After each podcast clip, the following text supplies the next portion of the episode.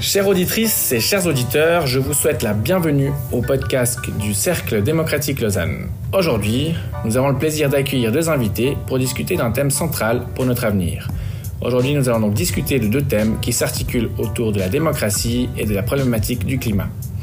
Rodon Bury, coordinateur de l'initiative Chambre citoyenne et ergothérapeute, et Pauline Priolet, porte-parole pour la Chambre citoyenne et travailleuse sociale. Pour m'accompagner, j'ai le plaisir d'être avec un habitué de nos podcasts, Jonas Follonier, journaliste et rédacteur en chef du mensuel Le Regard Libre. Bonjour à vous trois. Bonjour. Magnifique. Commençons, Roland ou, euh, Pauline, pouvez-vous me décrire un petit peu Agissons Agissons, ouais, c'est ça. Euh, bah, c'est un, mouvement qui veut agir sur, euh, sur les, questions démocratiques, sociales et puis, et puis écologiques.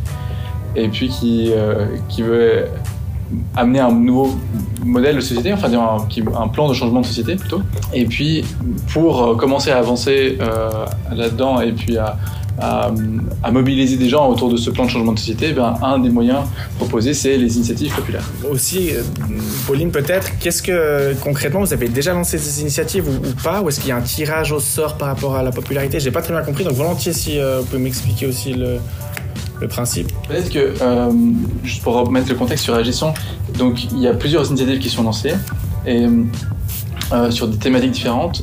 Et, puis il y en a une qui est sur la Chambre citoyenne hmm. législative et qui inclut des éléments de tirage au sort. Mais donc c'est une sur cinq. Hmm. Euh, oui. Voilà. Et donc les autres après, c'est des initiatives populaires un peu, peut-être un peu plus habituelles. Il y en a une sur la taxation de la publicité par exemple. Ouais. Les financements des partis, les privilèges fiscaux et la restauration durable, c'est bien ça. Hein. C'est ça en fait. Agissons propose en fait plusieurs initiatives et voilà. Là ce soir on est là plus spécifiquement pour euh, l'initiative pour des chambres citoyennes. Mhm. Et pour qu'on comprenne bien, qu'on mette le cadre, Agissons c'est qui euh, derrière? Euh, C'est des gens de collectifs et de milieux très différents. Euh, il y avait des personnes euh, de la grève du climat pour certaines, des personnes de, euh, qui, qui, viennent de, de, différents mouvements et milieux. je ne sais pas exactement l'origine de tout le monde. Et puis des gens qui débutent aussi. Pour, pour beaucoup de personnes, c'est aussi leur premier engagement mhm. militant. Et vous parliez parce que ce que j'ai un petit peu l'impression quand même, euh, je, crois que vous aimerez pas qu'on parle, qu'on catégorise de gauche ou de droite, c'est pas mon intention, mais malgré tout, de ce que j'ai pu lire sur le site internet, et peut-être qu'on peut attaquer un peu plus le fond maintenant, et après on viendra sur la chambre citoyenne, mais on reste encore un petit peu global. Ça reste quand même des, initiatives qui sont plutôt de gauche, et ma question est, euh, quelle est la plus-value que vous apportez par rapport au parti de gauche? Qu'est-ce que, qu'est-ce, Quelle est votre force? Pourquoi est-ce qu'en fait euh, agir apporte un plus dans le paysage politique vaudois pour l'instant? Ce que ça apporte de plus, c'est qu'il y a des initiatives ou des thématiques euh, que des partis actuellement n'oseraient pas lancer eux-mêmes. ou qui n'oseraient peut-être pas aller jusque-là, disons, et qui, partiraient déjà sur un principe de compromis peut-être. Donc en fait, ça permet à, des, gens de vraiment euh, se lancer sincèrement sur euh, le projet qu'ils aimeraient mener. Et puis après, effectivement, bah, que ce soit, euh, disons, à quelle coloration politique ça, correspond plus ou moins, ça, c'est pas, c'est pas vraiment la question dans le, dans le, dans le but d'Agissons. En tout cas, vraiment, il y a, y a cette volonté de ne pas être clivant d'un côté ou de l'autre. Après, bien sûr, bah, aussi des gens qui s'investissent dedans amènent différentes idées et puis, euh, et, et, puis amènent euh, finalement une, une, coloration aux, initiatives proposées. Est-ce que vous avez des retours des, des, partis politiques par rapport à votre euh, démarche? Oui, on est allé en voir plusieurs et puis on a plusieurs partis qui soutiennent certaines initiatives précises ou l'ensemble. Et pour l'instant, on est toujours en train de, de, discuter avec différents partis.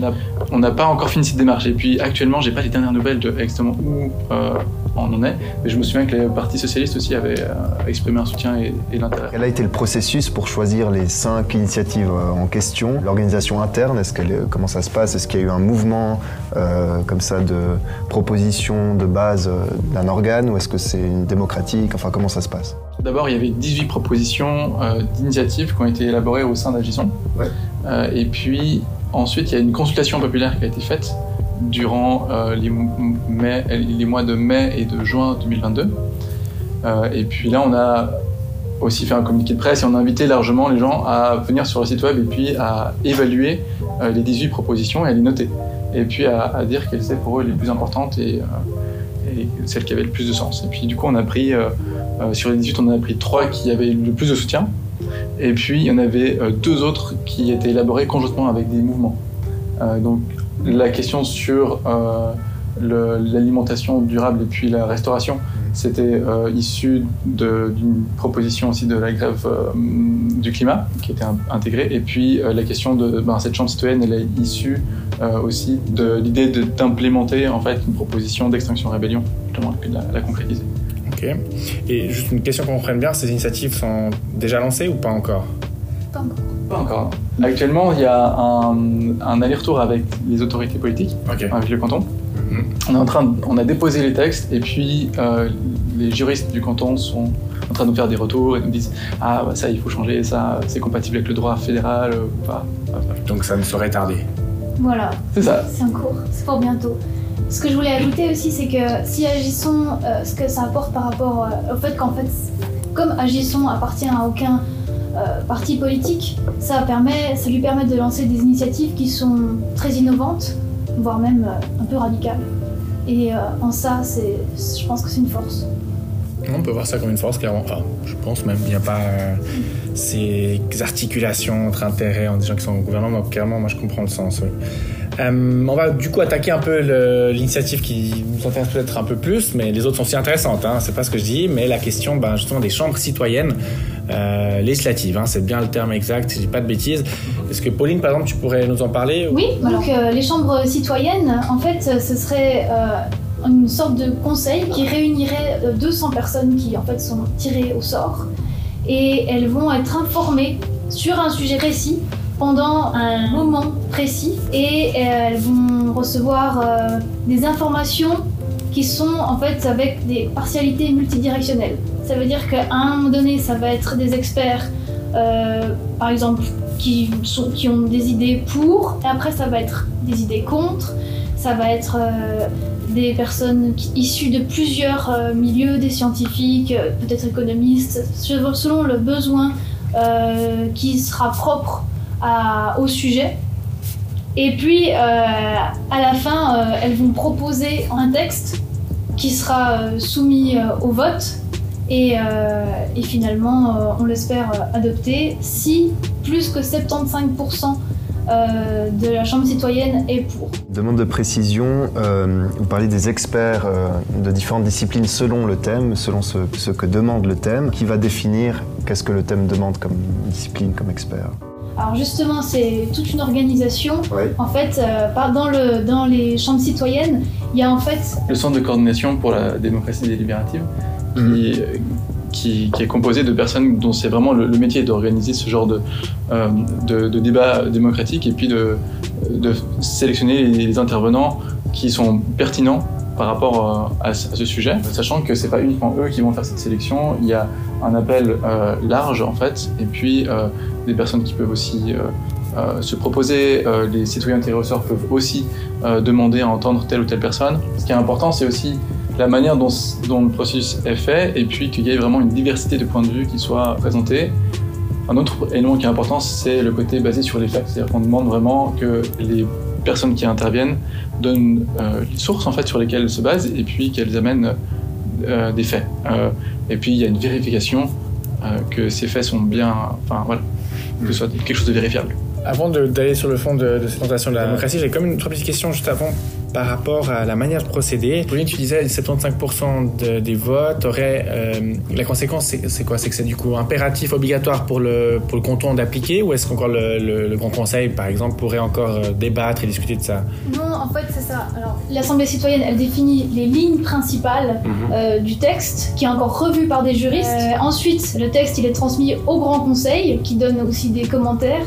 Et puis l'Assemblée citoyenne décide si elle conserve les modifications apportées par le Grand Conseil. Et après, à la fin, si la majorité des 75 voix est dépassée, le texte est encore soumis au référendum euh, du, peuple.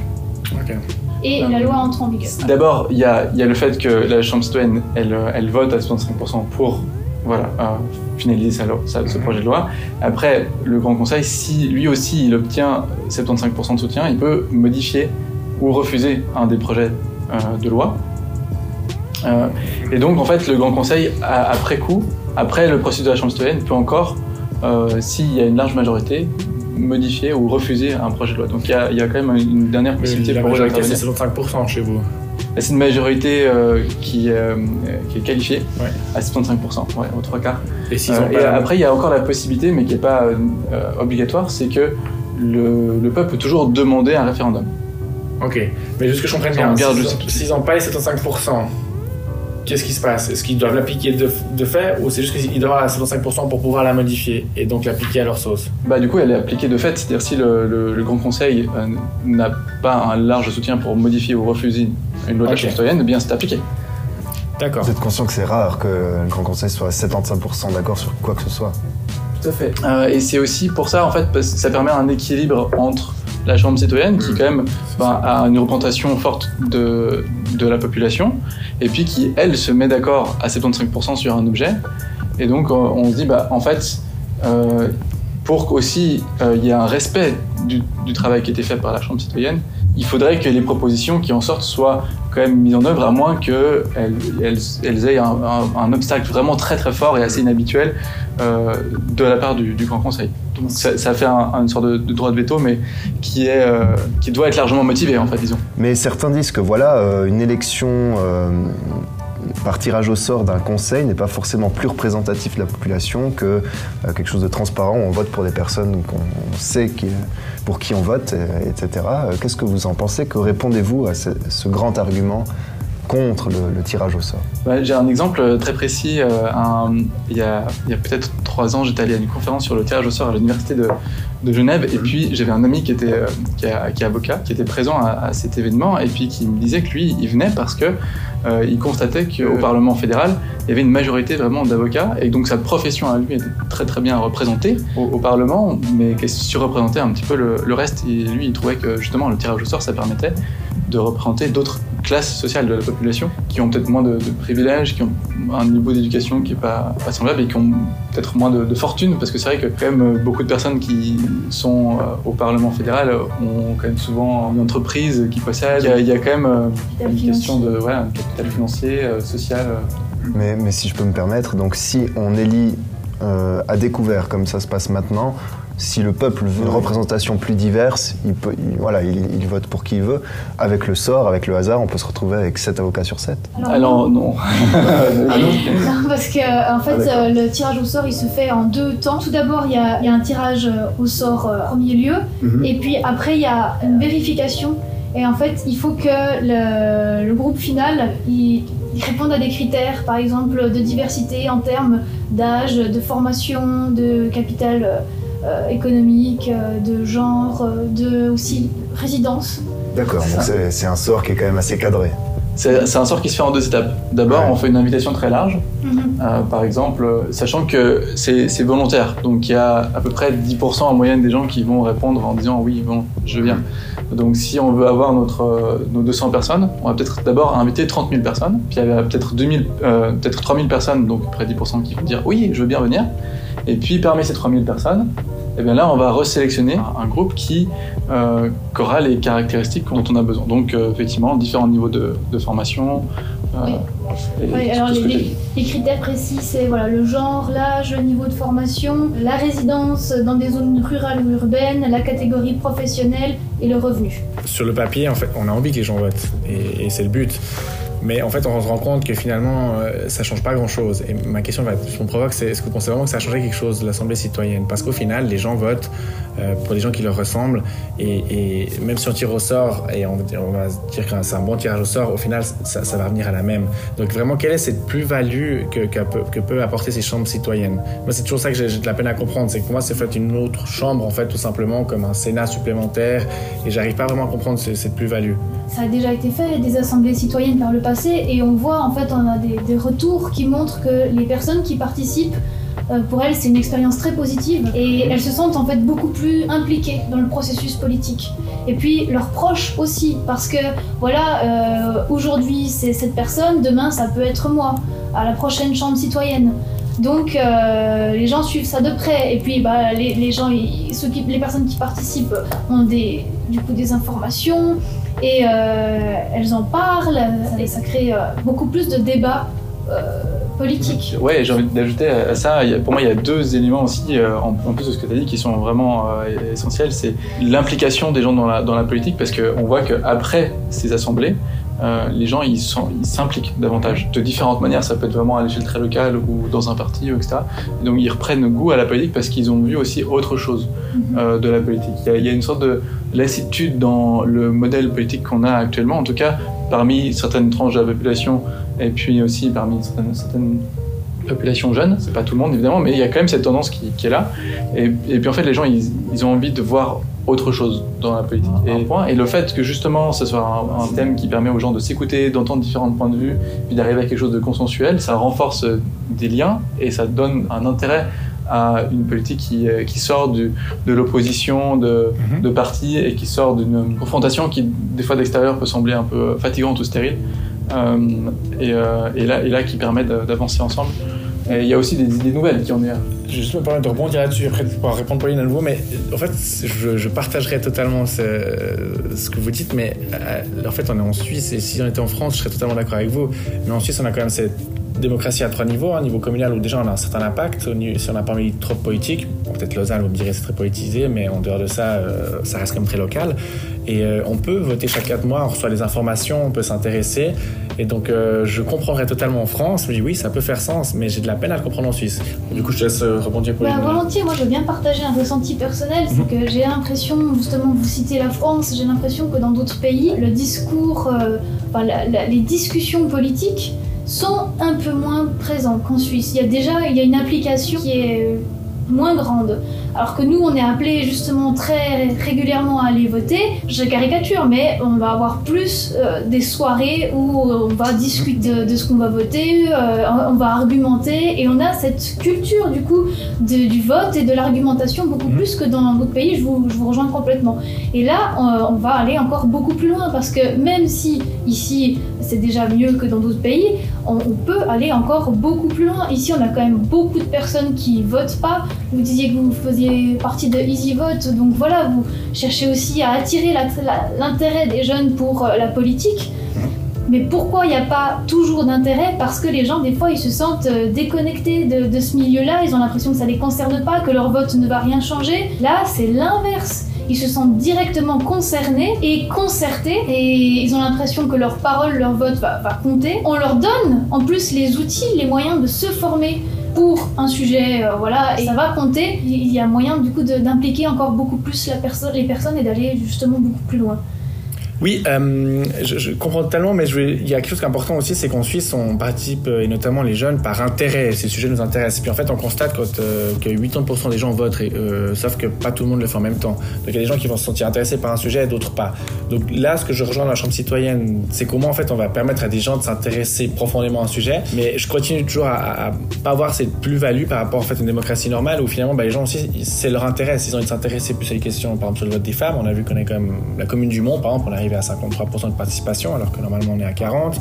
Euh, selon les sujets aussi sur les étrangers, je me rappelle, troisième génération, on était monté à 60% de participation, ce qui était énorme. Globalement, sur la vie, 80% des gens ont voté au moins une fois dans leur vie, ce qui est aussi déjà bien. Donc voilà, c'est pour ça que moi j'ai toujours un peu, je me demande quel est vraiment ce plus, mais, mais j'ai bien compris vos arguments. Et surtout, vous disiez, euh, les gens ne se sentent pas, certaines personnes ne se sentent pas concernées, c'est vrai, on lutte là contre aussi avec Barry euh, depuis longtemps, mais ce n'est pas parce qu'ils se sentent pas concernés qu'ils ne le sont pas, ils sont concernés, il faut leur montrer qu'ils sont concernés.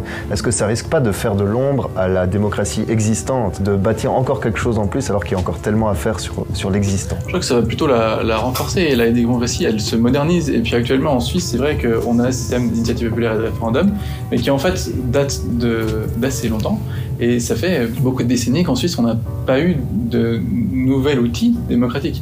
Et actuellement, il y a cet outil euh, d'assemblée citoyenne qui euh, émerge dans le monde et qui est de plus en plus étudié. Et du coup, pourquoi est-ce qu'on se priverait d'ajouter un, élément qui est démocratique qui entraîne ça en fait? Mhm. ben, On voit aussi qu'il y a des nouvelles propositions qui en émergent. Les propositions qui émergent des, assemblées citoyennes, même si au départ, ce qui est dit par des experts, c'est pas forcément ce qui est transposé en, politique pour plein, de raisons. Euh, mais aussi les citoyens et citoyennes pendant ce processus, font émerger leurs propres idées, qui sont nouvelles souvent en fait. Et, donc là, on a vraiment une, plus-value, c'est que ce qui en émerge est à la fois souvent novateur et puis a une large approbation. En fait. Ça permet de sortir d'une impasse. Sur plusieurs sujets, il y a une impasse politique, il y a une difficulté d'avancer, ça permet d'aller de l'avant. Oui, c'est ça. L'expérience a montré que ça permet l'émergence de ce qu'on appelle l'intelligence collective. Effectivement, c'est à la fois nouveau, et à la fois euh, très ancien. Euh, le pacte de Brunnen, hein, euh, cette idée de jusqu'en 1848, quand il y avait la, il y avait la diète fédérale qui était donc mise en place, donc une assemblée où chaque canton envoyait un, représentant, un député, qui tentait de, de, résoudre les problèmes par ce moyen-là. Je crois qu'en Suisse, la culture hiérarchique comme ça de quelqu'un, comme ça il y a pu avoir la monarchie en France, c'est quelque chose qu'on n'a jamais eu qu'on n'a jamais voulu, qu'on ne voudra probablement jamais. et euh, il y a même une certaine fierté nationaliste à être dans un pays où le dialogue et l'horizontalité euh, sont des, valeurs, que c'est quelque chose qu'on a dans notre culture et qu'on aimerait garder, effectivement, parce que c'est précieux. Donc je crois qu'aujourd'hui, avec euh, ce qu'on apprend sur la démocratie et les assemblées citoyennes, on essaye de faire évoluer ça pour que ça s'adapte aux besoins actuels de, la population, qui sont effectivement, entre autres, le climat. Parfait, tu, tu permets de me faire le lien. Comme aussi, Rodan, au début, tu parlais d'agissant avec des valeurs écologiques aussi. Donc, il y a, quand même ce, côté écolo, écologique derrière. Euh, moi, j'ai toujours, euh, du coup, une petite question. Provoque, mais est-ce que c'est parce que vous n'arrivez pas à faire passer vos idées par, euh, par, d'autres moyens que vous vous êtes dit, bah, on essaie de faire changer un peu le système pour finalement aller dans, dans notre, dans notre sens? Est-ce que c'est pour vous un moyen d'accéder, en fait, de, de faire de l'écologie différemment? Je pense que le système euh, politique actuel, il est bloqué sur certains sujets euh, parce que le jeu politique entre la gauche, la droite met les, politiciens dans une impasse. La loi CO2, les politiciens étaient pour, c'est le peuple qui a refusé. Seul l'UDC était con. Donc c'est le peuple qui n'est pas pour vos idées. Alors moi je sais pas si je dirais que c'est leurs idées, mais parce que je pense bah, que tout le monde... Oui, oui, oui et non. Bah non, non, je dirais que non. mais je, moi je, me reconnais pas dans la loi CO2, par exemple. Malgré tout, ça reste, ah, oui, malgré tout, ça reste un vote démocratique, c'est dans ce sens-là clairement que c'est intéressant. Non, mais la loi CO2 a un exemple très clair en fait une chose que, où tous les gens de droite, de gauche étaient plutôt pour, sauf l'UDC, comme Du coup, comment vous réagissez par rapport à ça en fait Que la démocratie a dit non, mais vous, dites oui. Et peut-être moi aussi, parce que j'ai voté pour la loi CO2. Pour moi, la, et là, quand je dis que moi je me reconnais pas dans la loi CO2, c'est pas la question de comment est-ce que j'ai voté, c'est pas du tout la, mhm. euh, la, question. Je suis pas à encourager de voter non cette loi. Euh, pour moi, la question, c'est comment ça a été élaboré en fait et, et comment c'est perçu par la population. Parce que c'est perçu comme quelque chose de, de punitif en fait. Mhm. Et puis, ça s'est vu dans plusieurs pays où justement une taxe carbone, ça s'est soldé par une révolte d'une partie de la population, notamment en France avec les Gilets jaunes, ce qui ensuite a amené à la Convention citoyenne pour le climat, et puis, euh, et puis finalement à la Convention citoyenne pour le climat qui a accouché de propositions quand même euh, très fortes avec une large approbation. Euh, donc en fait, on voit dans, dans ce genre de contexte que en fait, la population, elle veut bien des mesures, elle veut que les mesures, elles soutiennent aussi euh, une, une, certaine joie de vivre et une certaine facilité de, de vivre aussi. Euh, ça ne veut pas dire euh, nécessairement euh, la lecture, c'est aussi une, sobriété, mais ça, ça va, c'est pas mettre des taxes pour leur rendre leur vie plus difficile. C'est accompagner ce changement pour que ça soit aussi agréable pour tout le monde et qu'ils y retrouvent leurs leur, besoins. Euh, et après aussi, bah, pour revenir sur un élément qui me semble crucial et qui n'est pas assez connu, euh, d'où vient l'idée de mettre des taxes sur le carbone? Et Actuellement, quand on, regarde qui est favorable à ça, eh bien le pétrolier Exxon est favorable à une taxe carbone. Et pourquoi? Mais parce qu'ils savent que c'est impopulaire. Et ça, un des lobbyistes euh, l'avait dit dans une vidéo où il s'était fait attraper, piégé par Greenpeace. Le lobbyiste disait clairement mais nous, on est favorable à une taxe carbone parce que ça ne passera jamais. En fait, ça ne se fera pas. Le peuple va se, se révolter et ça va créer une scission. On va dire que du coup, il y a des, des gens qui euh, sont favorables à l'écologie dans la population, d'autres qui sont contre, mhm. et puis certaines, certaines, qui imposent des trucs désagréables aux autres. Et en fait, euh, ça, ça crée ces genres d'impasse.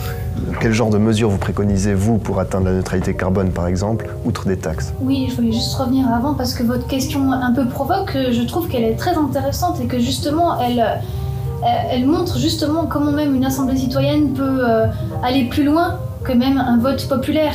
parce que euh, le vote de la population, quand c'est sur des questions qui, qui, qui sont pas agréables, ça peut mener à un vrai soulèvement parce que c'est pas, pas bien amené. Ça provoque la révolte et la colère chez les gens parce qu'ils ne comprennent pas. On voit que des mesures impopulaires euh, peuvent provoquer la colère des personnes qui ne les comprennent pas. Et euh, une assemblée citoyenne pourrait justement trouver le moyen de réfléchir à la question que vous avez posée. euh, euh, par exemple, à comment atteindre la neutralité carbone rapidement, de façon à ce que ça corresponde aux besoins des habitants euh, du canton. Je suis curieux du coup, quelles, seraient ces mesures, comme disait Jonas Ben, après, c'est pas forcément à nous de, de les dire, mais on peut citer celles qui sortent euh, des assemblées citoyennes qui sont existantes. Quoi. Euh, parmi les choses qui euh, ont vraiment fait euh, l'unanimité dans beaucoup d'assemblées citoyennes sur les questions climatiques, euh, une proposition que j'ai vue, il y avait notamment euh, le fait d'interdire les investissements euh, dans les énergies fossiles, par exemple. Et plein de pays dans le monde dépensent encore des quantités de milliards effarants pour soutenir l'exploitation d'énergie fossile. Parmi d'autres choses, il y avait ben, en France par exemple, il y avait l'idée d'aller vraiment vers davantage de transport public et, de train, et puis de, sortir de la voiture individuelle par une différente série de, mesures. Euh, et ça, ça peut être surprenant parce qu'en fait, il y avait quand même plein de gens qui venaient de milieu de la campagne, qui sont venus à cette assemblée pour décider de ça. Et puis en fait, ce qui amène de la logique derrière ça, c'est que cette mesure, c'est pas juste ce titre-là, on, on, va vers davantage de transport public puis on arrête la voiture individuelle, c'est toutes les autres, euh, toutes les autres petits détails qu'ils ont décidé avec ça, qui viennent soutenir ce changement en fait, qui viennent le rendre euh, agréable. Euh, et, donc il y y y a vraiment plein de, plein de choses comme ça. Bah, par exemple aussi aller vers une, agriculture qui soit plus locale et, biologique et respectueuse, tant que ça permet à tout le monde de s'y retrouver, que les, notamment par exemple que les agriculteurs ne, ne soient pas euh, péjorés par cette situation, voilà, et qu'ils soient accompagnés dans ce changement et soutenus, eh bien, pourquoi est-ce qu'ils seraient contre? Enfin, je côtoyais une famille d'agriculteurs il, y a- quelques années, et puis eux, ils, me disaient à la fois qu'ils trouvaient ça tout à fait normal euh, d'utiliser plein de pesticides et tout, et puis bon, mais ils disaient pas ça comme ça, ils disaient qu'ils en faisaient une utilisation modérée euh, et- très euh, précautionneuse, euh, mais en fait, ils en utilisaient quand même beaucoup. Et puis en même temps, euh, ils me disaient qu'ils avaient aussi leur, leur petit potager à eux pour se nourrir eux-mêmes, et là, ils en mettaient pas des pesticides. Euh, bah, parce qu'ils savaient que en fait c'était pas très bon pour leur santé. Voilà, ça permet de sortir de ce genre d'impasse et Puis il y avait aussi des mesures euh, très facilement, très faciles à mettre en place, comme juste par exemple éteindre la publicité euh, la nuit, les éclairages publics à certaines heures. Voilà. Je crois que le, conflit ukrainien va nous pousser à ce genre de mesures, du coup, ça devrait rendre des heureux. Je, je pose une question, en fait, encore Jonas, mais moi je trouve nécessaire de vraiment changer de société et je vous rejoins sur, le, fait qu'il faut changer. Peut-être la forme, euh, on n'est pas d'accord, mais quand même, quand euh, dernier euh, convention internationale, je sais plus la- laquelle, euh, l'Indien dit oui, oui, moi je veux bien, enfin le président indien, je veux bien changer euh, nos, manières de produire et de consommer, mais pas tant que j'ai pas une espérance de vie comme vous, occidentaux, à 80 ans. Donc en fait, ce que je veux dire par là, euh, eux, c'est une espérance de vie de 50, 54, je sais plus les chiffres, mais une cinquantaine d'années. Ce que je veux dire par là, c'est qu'en fait, face à nous, on a des puissances comme la Chine, les Américains, les Indiens, les Brésiliens, avec si Jair Bolsonaro est réélu, c'est encore une catastrophe. Je veux dire, c'est ces personnes qui, eux, n'ont pas, partagent pas du tout vos convictions, enfin encore, pas les miennes et encore moins les vôtres, si je peux vous dire comme ça. Donc comment est-ce que vous vous, insérez, enfin com- comment est-ce qu'on peut faire évoluer ces choses? Co- Comment est-ce que vous voyez le, futur avec ça? Je pense que déjà c'est important d'agir où on est parce que c'est là qu'on peut avoir un impact. Et puis en Suisse on a quand même euh, un impact euh, important parce que on représente en, po- en population un milliardième de la population mondiale, mais on émet 2% des émissions du monde. Donc en fait, par rapport à la population qu'on a, on a un impact disproportionné. tu sais. Et ensuite, ben, euh, alors pointer du doigt la Chine, euh, pourquoi pas, mais en fait, la- l'essentiel des émissions de la Chine, c'est lié à ce qu'elle construit et ce qu'elle exporte euh, J'ai pour l'étranger. Et donc, euh, pays, hein, j'ai pas cité que la Chine. euh, ouais, non, mais si on, si on prend la Chine ouais. par exemple, juste pour prendre un exemple, parce que la situation est souvent un peu plus nuancée. Après, pour chaque pays, il y a des situations euh, différentes, on peut les nuancer différemment. Mais voilà, la Chine, en fait, c'est juste que c'est euh, la fabrique du monde, donc euh, et qui fabrique des choses que nous on importe en Suisse. Mhm. Donc en fait, en Suisse, on a une marge de manœuvre énorme pour euh, s'assurer que euh, les choses qu'on utilise au quotidien ont été produites de manière euh, éthique et, euh, et- et convenable, en fait. Mhm. Euh, voilà. après, moi, ce que j'aimerais rajouter aussi, c'est que ce qui va ressortir de ces chambres citoyennes, euh, nous, on n'a pas prise dessus. On- notre souhait euh, en instaurant ces chambres citoyennes, c'est pas qu'elles votent selon euh, nos propres euh, choix, nos propres votes personnels à la maison. C'est pas ça. On est là pour proposer un nouveau dispositif, processus démocratique. Après, ce qui en sortira, c'est le peuple vaudois qui décidera. Ok, je pense qu'on a fait, on a fait le tour. Merci pour ces, mots de conclusion, Pauline. Euh, bah, je propose du coup après cet échange qu'on qu'on clôt. Et euh, je souhaite donc une bonne journée ou bonne soirée à nos auditrices et auditeurs. Et j'espère vous voir très prochainement pour un prochain podcast.